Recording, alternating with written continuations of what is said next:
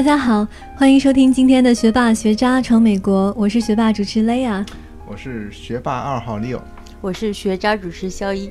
哎，啊，今天又是我们三个，我感觉我们三个好久没有在一起录了吧？对，就是大家虽然每周都能听到我们的声音，但事实上我们之前那个录音储备太多了，已经大概有两个月没有录过节目了。对，呃，基本上听到我们三个人录的话，一般都不是聊非常正式的，一般都是聊美国的风风风花雪月吧。风花雪月，风花雪月。对，今天我也是被摁在这里，因为我可能平时旅游比较多一点，然后现在这个小伙伴们非常想让我讲一下美国的国家公园。对，因为。雷亚除了迪士尼幻想工程师这个身份以外，他实际上第二个，呃，身份应该就是一个很爱旅游吧，因为他去过的地方很多。对，因为就是对我来说，就是迪士尼是我的梦想，然后实现了以后，我要有一个新的梦想嘛，新的梦想就是环游世界，所以我一直没有停过。就像过去的这一个月，我去了四个城市。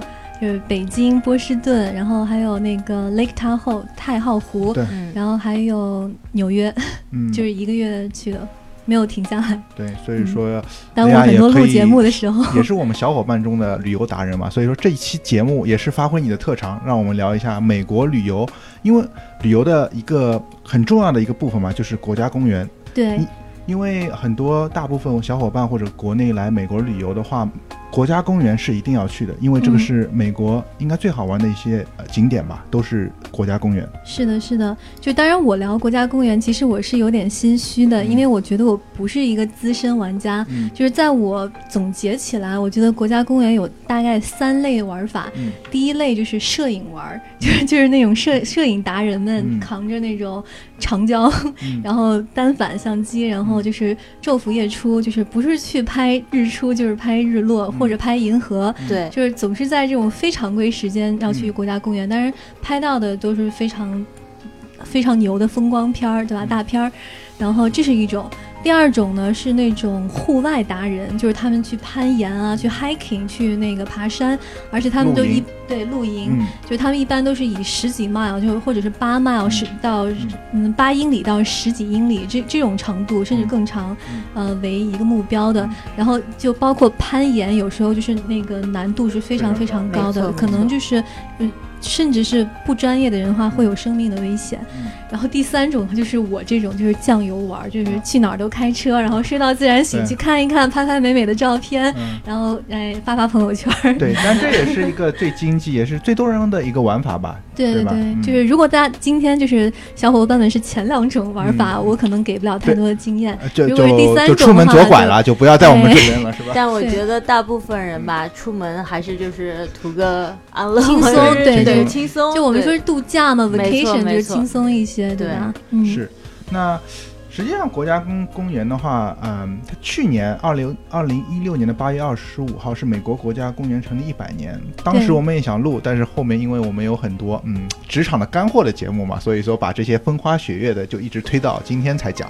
那也想通过这个机会，嗯，主要今天也是在介绍国家公园之前，我们也想。和大伙儿一块儿说一下国家公园的历史。为什么美国的国家公园这个体系是世界上的最成熟的一个体系吧？然后我们之后也会介绍，嗯，在美国公认的一个最值得去的十个十个十个国家公园吧。嗯嗯，那你知不知道美国第一个国家公园是哪一座？呃，我觉得想想应该是黄石，应该是黄石吧？我觉得对。应该是解答大家一个疑惑，因为去年很多人会听到美国国家公园一百年一百周年一个庆，但实际上这一百周年不是美国国家公园的一百周年，而是美国国家公园的管理局的一百周年。因为美国国家公园管理局是一九啊一六年成立的，因为之前虽然有国家公园已经成立了，但是没有一个很好的机构去管理。嗯，虽然说它有很多的自然风景，但是如果没有一个很好的机构去维护的话，啊，它是没有得到保护的。所以说，一百周年实际上是美国国家呃公园的管理局成立一百周年。先给大家科普一下吧，为什么美国国家公园为什么会这么吸引人呢？因为，嗯，国家公园它的理念是非常非常独特的。嗯，美国的国家公园它就是因为啊，美国有这么大一片的自然空。空间啊，就是景观一一留置出来，它是给，呃所有的人共同拥有，而不只是给王公贵族或者少数富豪独享。因为在一百一百年以前，有可能整个世界还是没有这么发展，很多很多地方还是有国王啊，或者是有一一些贵族，他们就觉得有些东西应该是独享的。但是在美国这个自由的土地上，他当时就已经产生了这个先进的理念，就是说啊，这样最好的风景应该是留给所有人的。所以他这个特殊的理念也给啊以后的国家公园定下了一个非常强的基础。嗯嗯，那。还有一个就是说，很多国内来来的人来旅游，包括国家啊公园，他就会觉得啊，国家公园不就是一个旅游景点嘛，就是我们俗称的中国啊唯一景点。对。但是实际上是啊非常不一样的，因为美国的国家公园，它的旅游项目实际上是不是它的最重要的国家公园的目的，它只是是最后的一个目的。因为国家公园它有自自然资源，有很多是为了啊研究啊。为了一个主题啊，为了历史啊，为了休闲，而真正为旅游赚钱，只是它的最少的一部分，这样子。嗯嗯嗯。然后我觉得另一点跟国内的景区的对比，就是国内景区有时候。呃，为了扩张啊，或者就是建一些酒店和什么饭店之类的，没有太在乎这个当自然的保护这个自然。但是美国国家公园就成立了像一百多年了，其实还是保留了当时的原貌。即使是在里面建那么一两个那种木木质的酒店，也是非常就是有当地的那种风格的，也不会说给你建立一个非常现代化的五星级酒店在这个景区中间，没错吧？所以我觉得这个非常难得，非常的原始，嗯，让。你一下子感觉就是回到一个真正的大自然，对。然后另一点，我觉得非常宝可贵的就是，就是在美国的国家公园里，大部分啊，我去走一些 trail，就是爬山那些道路，就是都是土路啊，或者很就是不平整的石块。有时候我心里就会抱怨，就说：“哎，这是在国内的话，早给你铺成那个水泥地，水泥地啊，就好走很多。”但是后来一想，也其实是对。自然的一种保护，没错。但另一方面呢，就是即使是在荒，就是荒野的一些地方，也是有热水，然后有自来水，就是你总是能找到那种对 visitor center，然后有有比较好的那个旅游设施，就是出行不是很头疼的一件事情。对。当然了，虽然就是它比较原始，但是比如说某一段地方比较险的，它还是会有一些比较原始的那种铁链啊，或者是想的还是比较周到的，比较细致，但是还是尽量维持一个非常原始的那种状态。嗯嗯，对，所以说它跟呃国美国的国家公园和中国的五 A 的景点最大区别就是它不是以盈利为目的的，是因为从这个一个数据来说，每年。啊，美国国家公园，因为美国有五十九个国家公园嘛，它每年的游客量大约在三亿人次左右，但是它门票收入只有一一亿，所以说基本上你可以看到，呃，每个游客身上他有可能赚到的钱连五毛都不到。对，因为我们去的话，基本上去啊国家公园就是一部车，他有可能就收你十五块钱。他是按照一每辆车来收费，就而且可能十五块钱是三到一三天到一个一周的那个价格，你可以。往返好多次，对，所以说从每个呃游客他只能收取五毛钱，你就可以看出他也不在乎盈利，因为从数据来说，他百分之七十的运营的资金都是政府补贴的，因为它是呃由美国联邦政府直接管辖的，嗯嗯嗯，所以说他才能保证这么多原始，也不用去做这么多商业开发，所以说我觉得这也是一个很重要的原因，为什么这么多呃呃旅游的人他非常喜欢这种原始的美国国家公园。嗯，说的没错。对，学霸学渣闯美国，海外游子的大本营。我们用最真实的声音，带你领略美国校园的精彩纷呈，揭秘北美职场的苦辣酸甜，洞悉美的最前沿的资讯视角。不管你是学霸还是学渣，我们期待和你一起成长，一起寻梦，一起闯美国。大家稍微科普一下啊，美国的国家公园的一个历史吧。因为像我前面说的，美呃，这去年的一百年实际上是美国国家呃公园的管理局，我们简称 NPS，它成立的一百年是一九一六年。但为什么？但第一个国家公园诞生，它实际上是一八七二年。那啊，雷亚前面也也问了我们这个问题。第一个国家公园，实际上就是我们最耳熟能详，中国人来旅游也是最喜欢的是黄石公园。嗯，它是一八七二年成立的，在一八七二年到一九一六年这个过程中，实际上没有一个监管部门，所以说虽然国家公园成立了，但是它碰到了很多问题，也是碰到很多游客的问题，没有保护的问题，呃，就没有办法去保证这个国家公园的一个原始的状况，也受到了很多破坏。所以说，真正国家公园的一个管理机构是一九一六年，也是在黄石公园呃成立的差不多呃四十年以后吧。有了这个国家公园，然后真正去立呃去管理了国家公园，才让这个体系慢慢的去起来了吧？对的，说的没错。嗯，那那讲完了它的历史以后，我们就讲一些嗯小的国家公园的知识吧。那我问一下肖一或者还有雷亚，你们知道就是访问量最高的国家公园是哪个？你们猜一下。黄石吧，黄石吗？或者大峡谷？对，大峡谷可能。嗯，还有很有名的优胜美地，但。真正访问量最多的，既不是黄石，也不是大峡谷，也不是优胜美地，而是。大燕山国家公园，我不知道两位有没有去过这个。我没有去过，但我听说过，还是一个很有名的国家公园。就这个稍微科普一下，就是美国可能绝大多数的国家公园都是在西边的，就东边的国家公园相相对于来说数量比较少。然后大燕山大概是在中西部，对，所以可能东东海岸的人要去对玩国家公园，全跑在这里。对，所以说它访问量这么高，原因正是雷亚所说的，因为中西部加东南部基本上没有。国家公园，所以它基本上那边的人口都往这一个国家公园去了。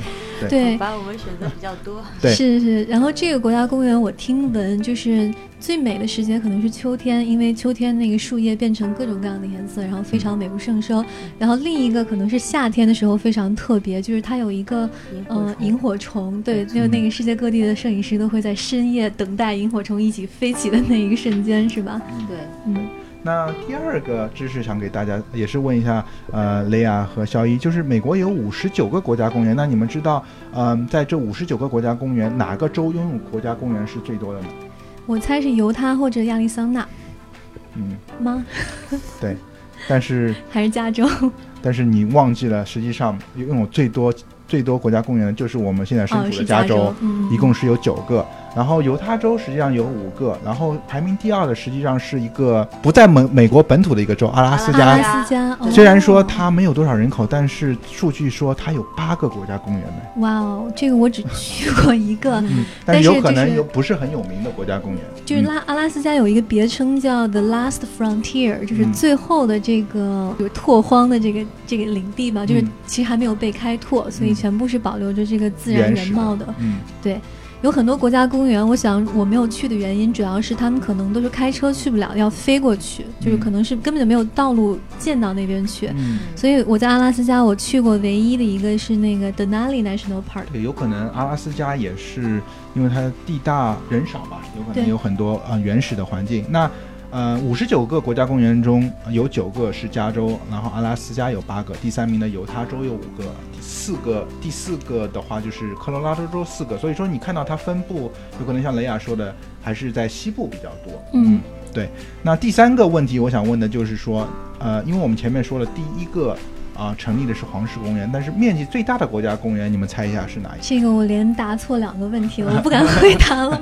我也不知道是哪个。嗯，我猜是阿拉斯加的某一个。对，是的哪里吗？是，嗯，不是很有名，它叫朗戈圣伊利亚斯国家公园，有可能是一个比较冷，但是它的面积非常大。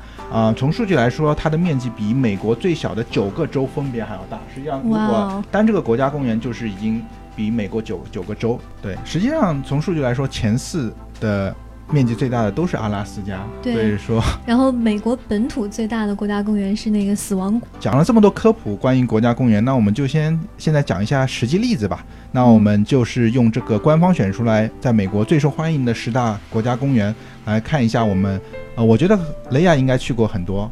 那我们从第一个开始，嗯，第一个最受欢迎的应该就是耳熟能详的黄石国家公园吧？对，黄石国家公园我还是真的非常喜欢。就是我听，嗯，我当然就是我们国内有一个。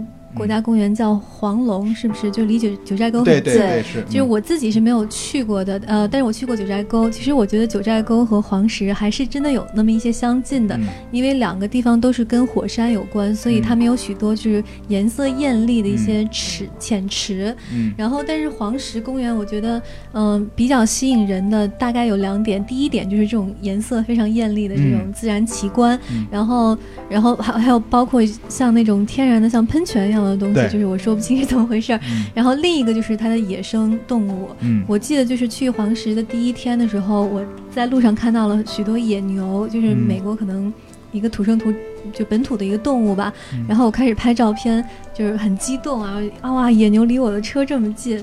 然后到第三天、第四天的时候，我觉得哇，我都看腻了，腻了因为每天都看好多野牛，嗯。就是包括我在黄石住的时候是住那个小木屋，早上醒来发现，哎，窗外有一个野牛在喝水，就是嗯。这个动物就是真的遍地是。嗯。然后就是到最后第三天的时候，真的看腻了，都觉得就是再也不要浪费我相机的电池去拍了。嗯，而且好像这些动物都不怕人嘛，因为有可能就是嗯、呃因为美国就是在这一点上，我觉得值得赞赏，就是人还是刻意的要去保持跟动物的距离，距离嗯然后只会去站在旁边慢慢的静静的观赏，而不会去走得很近去打扰他们。就第一，其实对人身本身来说是非非常危险的。嗯然后第二呢，对动物也是很很有伤害的，所以嗯大部分人都不会去做这件事情。嗯所以在黄石国家公园的时候，会看到各种各样的动物，比如说，嗯、熊。熊是很危险的，当然要保持很很远的距离看。嗯然后还有各种的鹿，就比如说什么麋鹿啊，什么这种 elk，然后 deer，、嗯。就是我分不清是到底对什么样的鹿，嗯但是各种各各型各款的鹿。嗯。然后还有什么，嗯、狐狸啊、狼啊，然后那个 coyote 是美国的一种本土的一种小野狼，嗯。然后让人兔子啊什么各种各样的东西就更多了，还有一种很可爱的像土拨鼠一样的什么就地鼠，还是嗯有点像松鼠，但是在地上挖洞，就各种各样都是我在黄石见过的。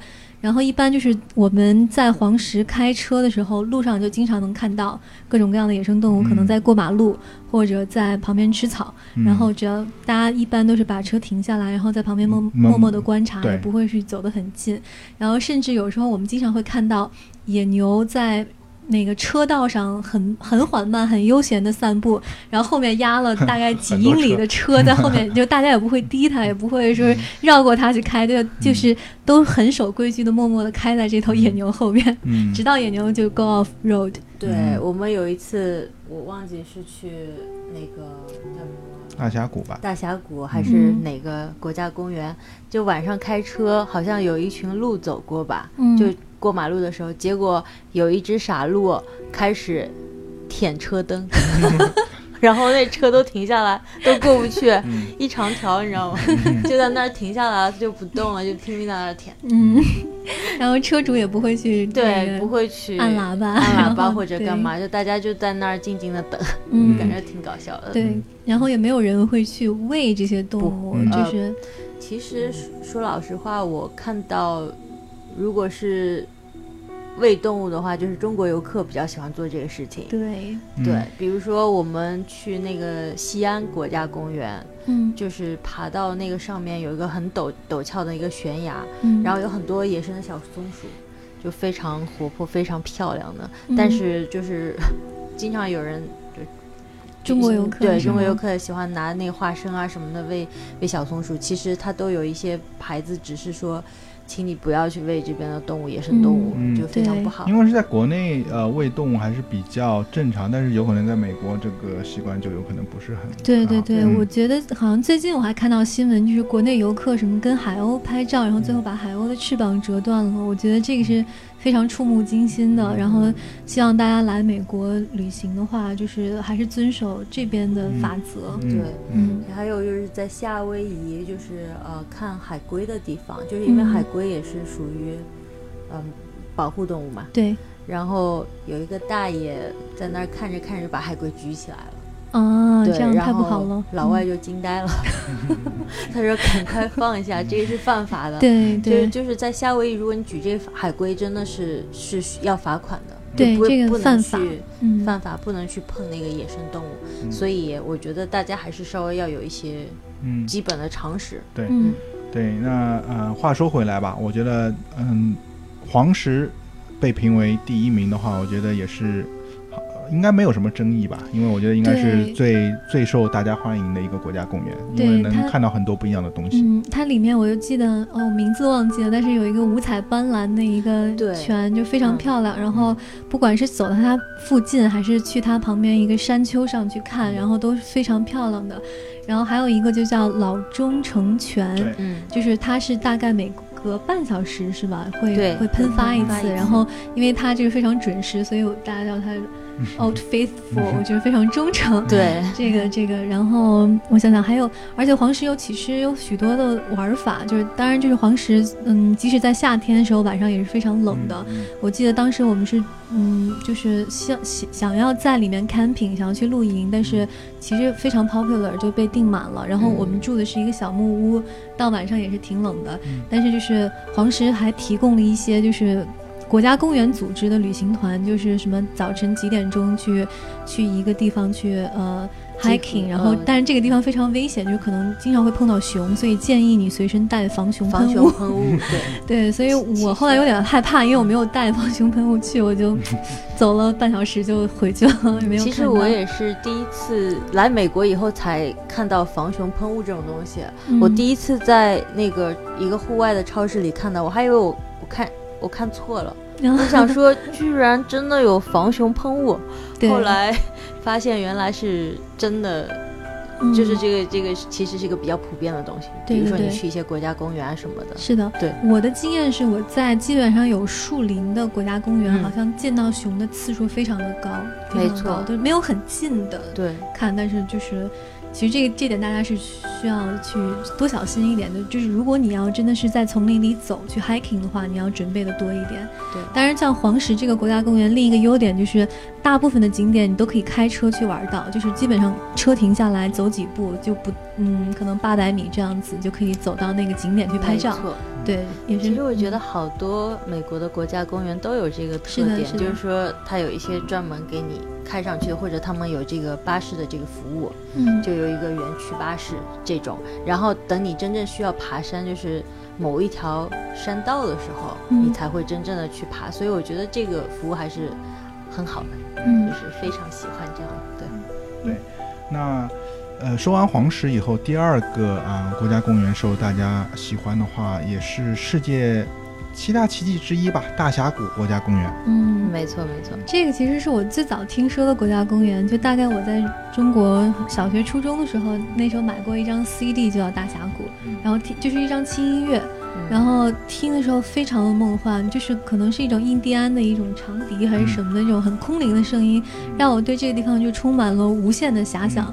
然后这个也是我去去过的第一个美国的国家公园，因为是梦想已久的嘛。嗯其实去了以后，我反而比较失望，嗯，因为看到它第一眼的时候觉得无比震哇撼。对，看后来就后来视就视觉觉疲劳十分钟之后，半小时之后，就是你在这里开，不管你开多久，你看到是一模一样的。对，对，对。然后当然，其实就是因为我是酱油玩法嘛，嗯就是我只是在那个嗯上面看一看，它嗯它就基本上是你在峡谷的顶端往下看，对，然后看着千沟万壑，非常的壮观。当然这是。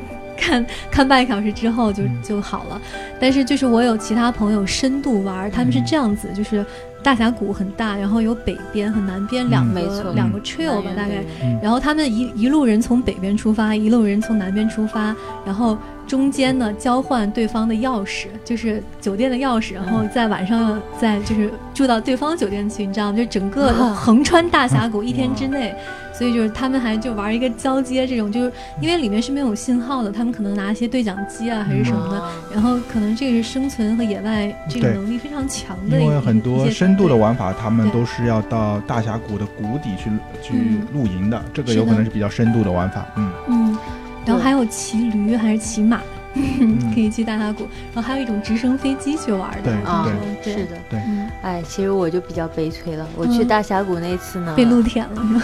啊没有了。如果那这样的话，我还挺开心的。嗯哎呀，当时挺冷的，非常冷，还有雪，嗯，我觉得我都快手都快冻僵了。但是我就是想拍日落，嗯，然后我就在那儿拼命的等啊等，嗯结果给云遮住了，等了半天风超大，我就被冻半死，嗯结果还没有拍到，可伤心可伤心了，都快冻僵了。嗯对对，嗯、那再科普一下吧，因为像雷亚前面说的是大峡谷基本上是南边和北边，但是很多人一直会听到一个叫玻璃桥，嗯，但玻璃桥实际上不算大峡谷的，就是国家公园的一部分，它只是为了旅游。然后因为很多人去拉斯维加斯去旅游，嗯然后他是为了这些旅行者，呃，一个方面嘛。然后在呃西边的话开了一个呃就是造了这样一个玻璃桥，然后给你大致看一下，就是说大峡谷，但是它不属于国家公园的一部分。所以说我建议，如果有更多时间，还是真正到啊南园或者北边的。国家公园去体验一下大峡谷，嗯，那说完大峡谷以后，之后的话，第三个也是很多啊，我们中国游客一定会去的一个地方啊，是优胜美地，对，国家公园。因为在评价说，他说，嗯，优胜美地虽然说没有那个啊大峡谷的壮阔，也没有黄石的豪放，但是优胜美地公园，它就像一个隐居深山的仙女吧。然后它有一些又有湖啊，有瀑布，所以说也是非常非常美的，嗯。就是相信住在加州的同学们，其实优胜美地是我们最熟悉的一个。我大概去过五六次，可能有了。然后冬天、春天、夏天都有去过。然后真的是不同的季节有不同的美。对，而且它很很特别的一个地地地方，就是好像每年的春季，好像有一段时间有火瀑布。二月十几号，二月十几号，对。就是这个，就是太阳那个正好落日的那个角度，正好有余晖照在这个瀑布上，然后好像是一条这个火流流下来。没错，然后然后当然拍到这个的那个自然条件是很苛刻的，你必须要要晴天，而且你也不知道到底到底是二月几号，可能十三号、十五号，就是大概是在这个阶段。所以就是一般摄影师们都是在那儿蹲守一个礼拜，然后有可能如果那一段时间都是阴雨连绵的话，反而就看不到。对，运气好的话反才能拍到。没错，我是没有这个运气去看，但是希望有一天可以看到吧。嗯，对。嗯，但是说到优胜美地呢，我觉得它不仅里边很美，我觉得外边也很美。对，就像上次我跟雷亚一块儿出去玩的时候，我们是从一个叫 Mammoth 的那个呃那个 area。嗯。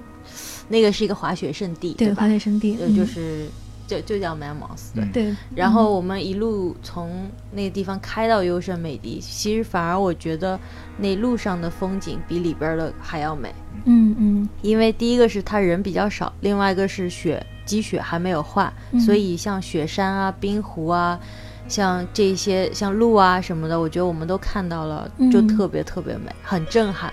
对对对，嗯。